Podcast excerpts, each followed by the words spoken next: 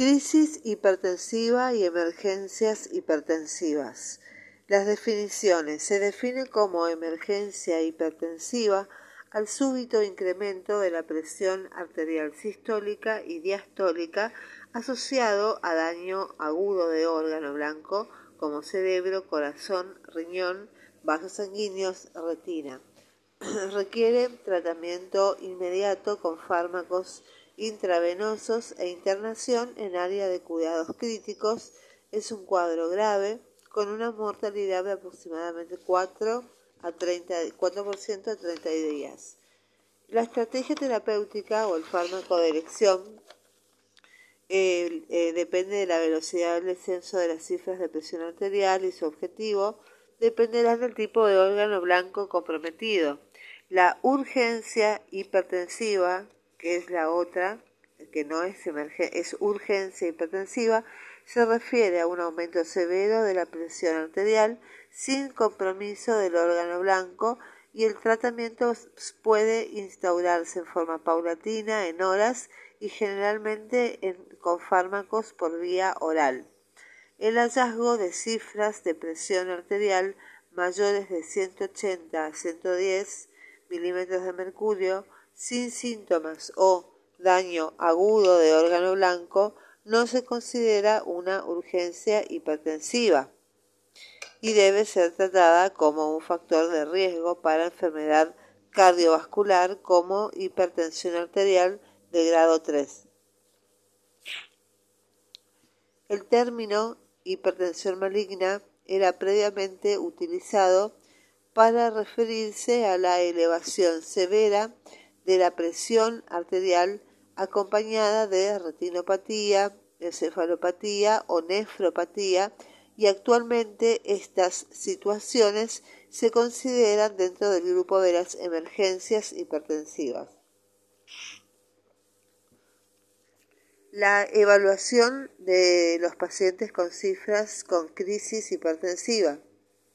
En los pacientes con una probable crisis hipertensiva deberá realizarse una exhaustiva anamnesis que incluya antecedentes de hipertensión arterial, medicación antihipertensiva y su cumplimiento, presencia de otros factores de riesgo cardiovascular, enfermedad renal, cerebral o cardíaca y el uso de fármacos y drogas ilegales, se interrogará acerca de la sintomatología asociada, como dolor torácico, cefalea, alteraciones visuales y disnea, y el examen físico debe incluir la toma de presión arterial en ambos brazos con un manguito adecuado, la evaluación de los pulsos periféricos, la auscultación en busca de soplos cardíacos, carotidios, renales y un examen neurológico detallado y el fondo de ojos. En el examen de laboratorio se solicitará un hemangioma completo con frotis para descartar la anemia microangiopática, glucemia, parámetros de función renal, ionograma sérico y análisis de orina en busca de proteinuria o hematuria. Si el paciente refiere dolor torácico, se agregará la determinación de marcadores de lesión miocárdica. El electrocardiograma es útil para detectar cambios isquémicos o evidencia de hipertrofia ventricular izquierda y en la radiografía de tórax se evalúa el índice cardiotorácico, el arco aórtico, el mediastino y signos de hipertensión venocapilar pulmonar y en los pacientes con sospecha de síndrome aórtico agudo, que eh, em, eh, consiste en dolor torácico, asimetría de pulsos, ensanchamientos mediastinales en la radiografía, deberá solicitarse una tomografía o una resonancia magnética de tórax. Eh, se solicitará una tomografía o una resonancia magnética cerebral en todos aquellos pacientes que presenten síntomas neurológicos. Las manifestaciones clínicas. Los síntomas y signos varían de acuerdo con el órgano blanco comprometido. En pacientes con encefalopatía hipertensiva pueden aparecer cefalea, alteración del nivel de conciencia, o alteraciones visuales y en el examen oftalmológico pueden observarse retinopatía con hemorragias, exudados y papiledema. En, otras, eh, en otros individuos predominarían las manifestaciones cardiovasculares como dolor torácico o insuficiencia cardíaca y eh, en otros eh, individuos los pacientes con daño renal, por ejemplo, pueden presentar hematuria, oliguria o insuficiencia renal aguda. Y en las embarazadas pueden aparecer alteraciones en el campo visual, cefalea, convulsiones, alteraciones del estado mental, dolor en cuadrante superior derecho del abdomen e insuficiencia cardíaca u oliguria. Con respecto a las emergencias hipertensivas, tenemos la retinopatía hipertensiva, donde la hipertensión arterial produce en forma crónica tres tipos de lesiones a nivel ocular, la retinopatía hipertensiva, la coronario, la, hipertensiva y la neuropatía óptica hipertensiva. Además de la retinopatía hipertensiva avanzada, estos pacientes presentan frecuentemente hemólisis microangiopática y alteración de la función renal como nefropatía hipertensiva y los síntomas más comunes son cefalea y alteraciones visuales. El labetalol es un fármaco de elección y el nitroprusiato es de sodio puede ser utilizado con precaución. Con respecto a la encefalopatía hipertensiva, la encefalopatía hipertensiva se caracteriza por la aparición de em, síntomas neurológicos como cefalea, alteración del estado de conciencia, delirio, convulsiones, alteraciones del lenguaje o alteraciones visuales y los signos de déficit neurológico local son infrecuentes y obligan a sospechar un accidente cerebrovascular isquémico o hemorrágico. El principal mecanismo responsable en un aumento de la presión de perfusión cerebral que excede el límite de autorregulación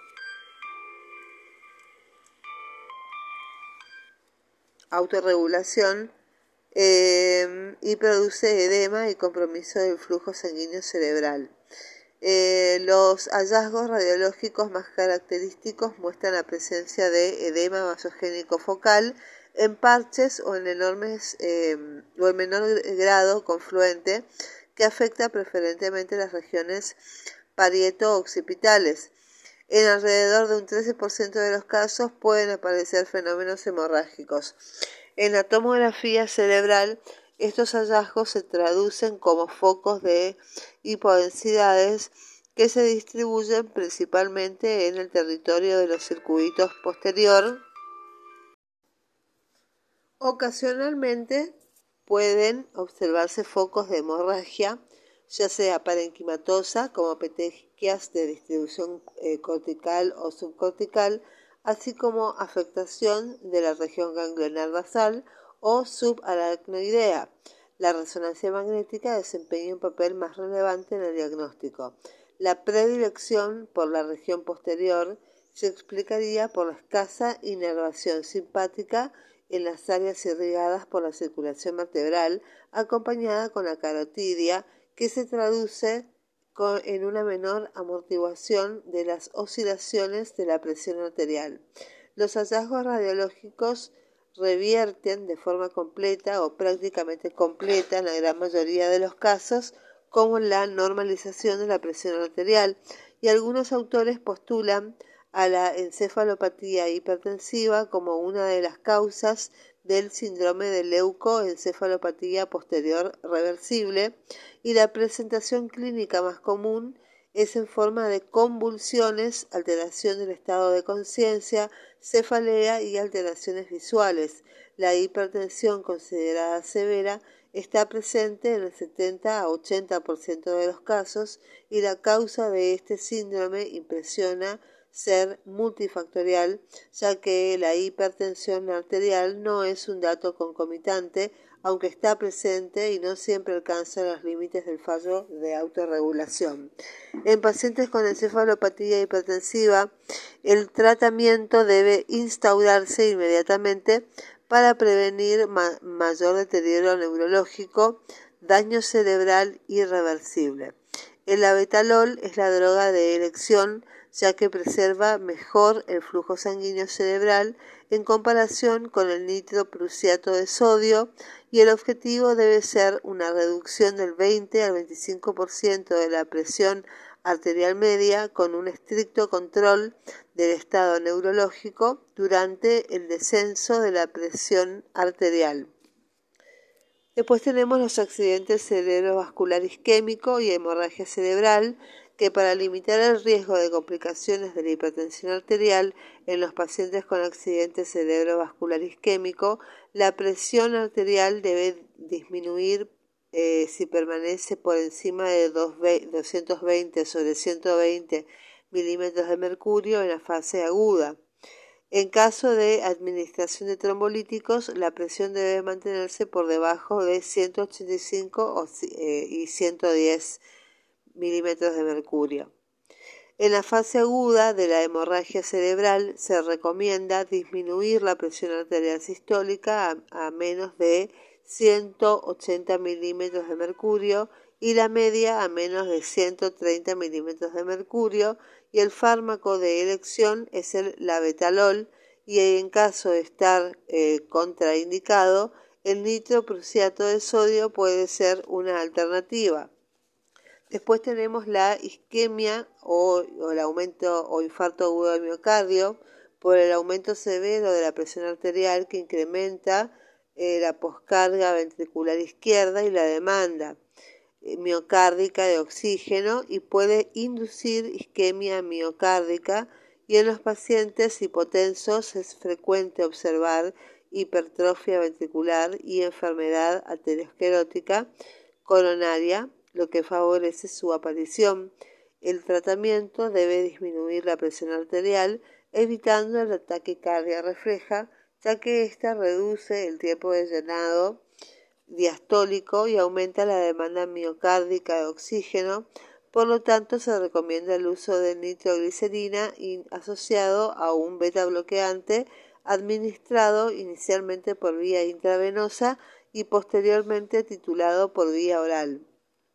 Después tenemos la insuficiencia cardíaca y en los pacientes con crisis hipertensiva y signos de insuficiencia cardíaca, el fármaco de elección es la es el nitroprusiato de sodio para lograr una rápida reducción de la poscarga ventricular.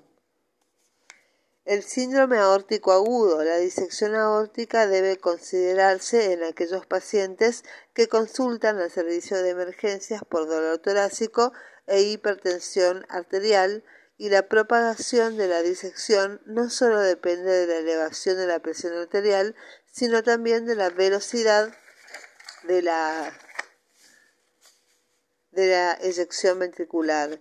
Por esta razón, el objetivo de la terapia antihipertensiva debe disminuir, debe disminuir eh, la carga pulsátil o el estrés eh, aórtico a través del descenso de la presión arterial, y la elevada mortalidad de este cuadro demanda un rápido diagnóstico y una adecuada terapéutica médica inicial seguida del tratamiento quirúrgico de emergencia en los casos en el que esté indicado. La presión arterial sistólica debe disminuirse rápidamente a 100 a 110 milímetros de mercurio, evitando un incremento de la frecuencia cardíaca. La combinación Em, la, presión inicial sistólica debe disminuirse rápidamente a 110 o 100, eh, o 110 milímetros de mercurio, evitando un incremento de la frecuencia eh, cardíaca y la combinación de nitroprusiato de sodio y un beta bloqueante de rápida acción como el esmolol es la preferida y en forma alternativa puede administrarse la betalol, preferentemente en forma de bolos intravenosos, teniendo en cuenta que la vida media más prolongada de este fármaco dificulta la corrección inmediata de una eventual hipotensión arterial. La crisis eh, adrenérgica.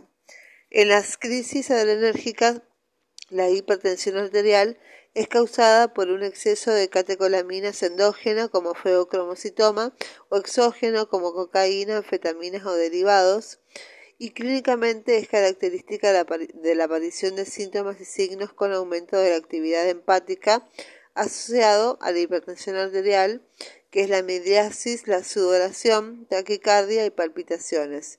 El tratamiento de elección de la hipertensión arterial em, asociada a feocromocitoma incluye un bloqueante de los receptores o fentolamina y un beta bloqueante. En los casos de intoxicación con cocaína, anfetaminas y otras sustancias con actividad eh, simpático-mimética, deben indicarse inicialmente ansiolíticos Puede agregarse fentolamina si la hipertensión arterial persiste luego de la administración de benzodiazepinas. Si hay signos de isquemia miocárdica, puede administrarse nitroglicerina y provocar vasodilatación coronaria. Y el uso de beta bloqueantes debe ser evitado. El nitroprusiato de sodio o los antagonistas cálcicos son una alternativa terapéutica. Con respecto a la preeclampsia y la eclampsia, el tratamiento para disminuir la presión arterial en la eclampsia se asocia al sulfato de magnesio y la estrategia terapéutica debe estar dirigida a la decisión en conjunto con el médico obstetra de interrumpir la gestación, lo que lleva a la reversión del cuadro en la mayoría de los casos.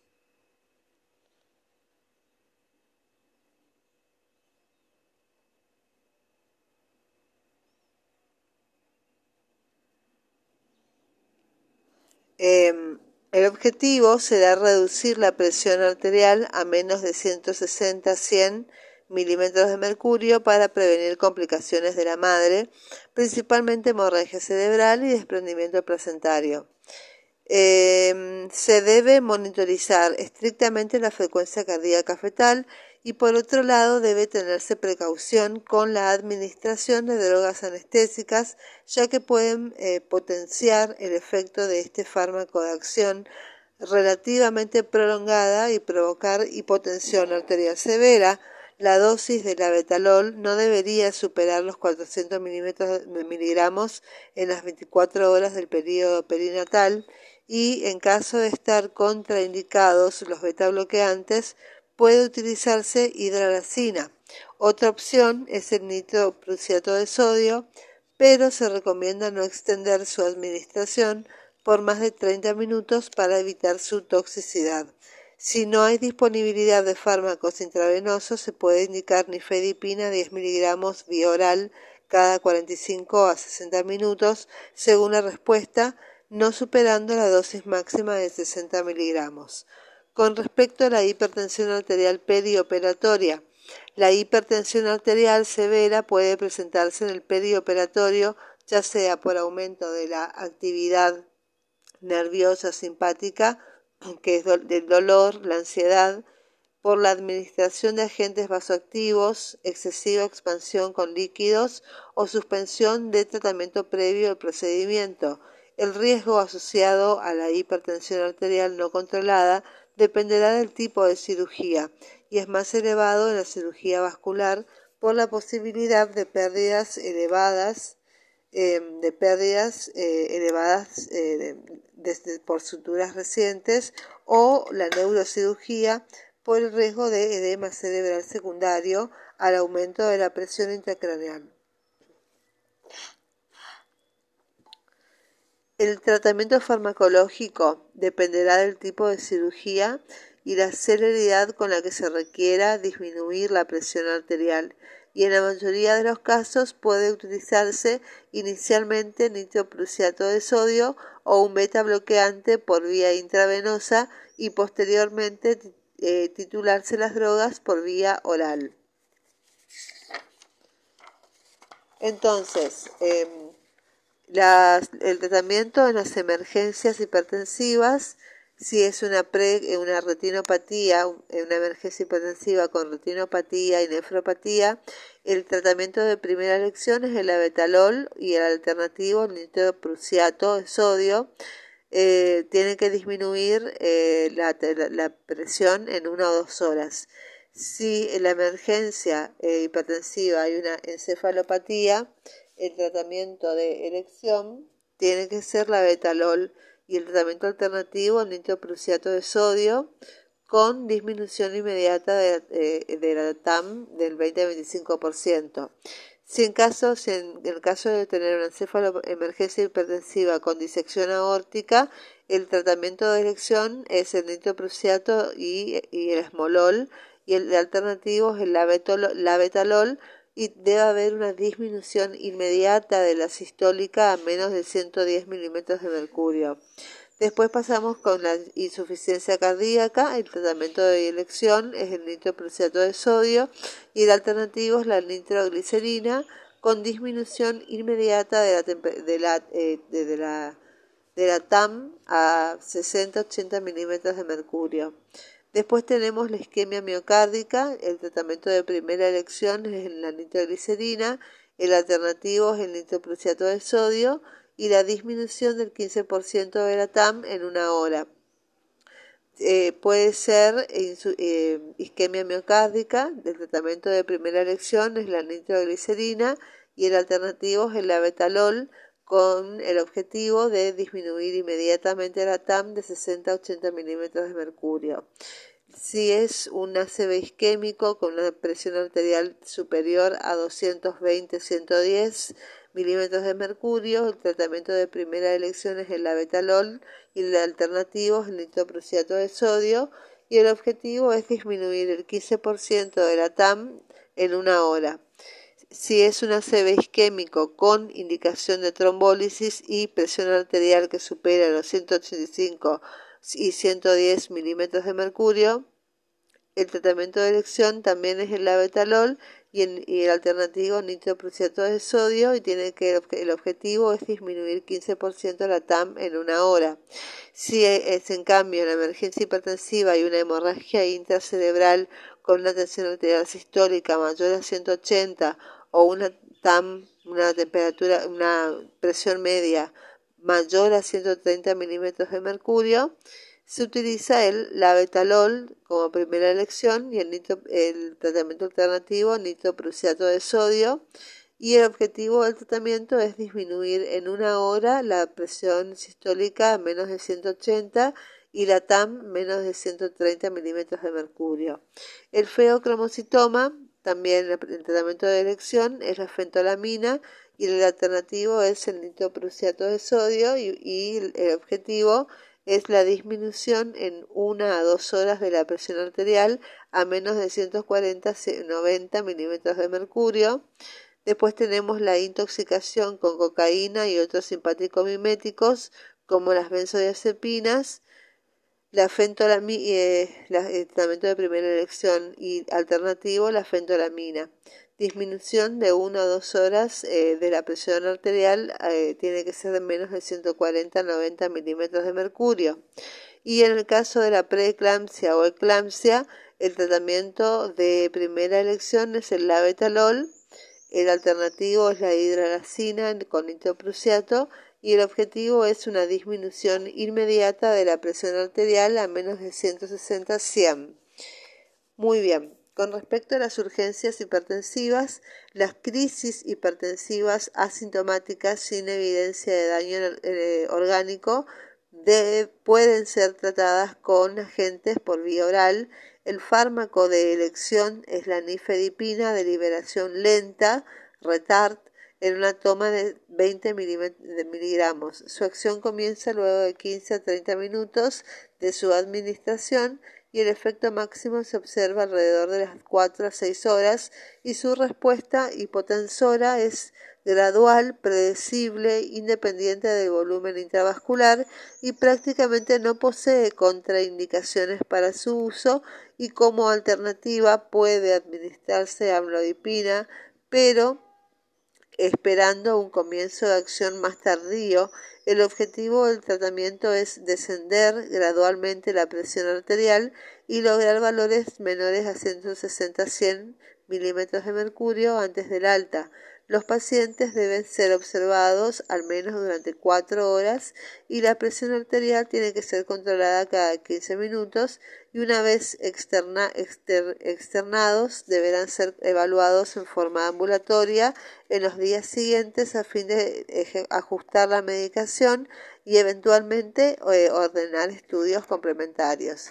Entonces los puntos claves con las emergencias y urgencias hipertensivas es que primero es necesaria una rápida evaluación del paciente con crisis hipertensiva a fin de diagnosticar si estamos frente a una emergencia o una urgencia hipertensiva según exista o no daño agudo de órgano blanco. Segundo, que las emergencias hipertensivas requieren un control inmediato en los niveles de presión arterial con fármacos intravenosos, titulación de rápida acción y vida media corta administrados con estricta monitorización en el área de cuidados críticos.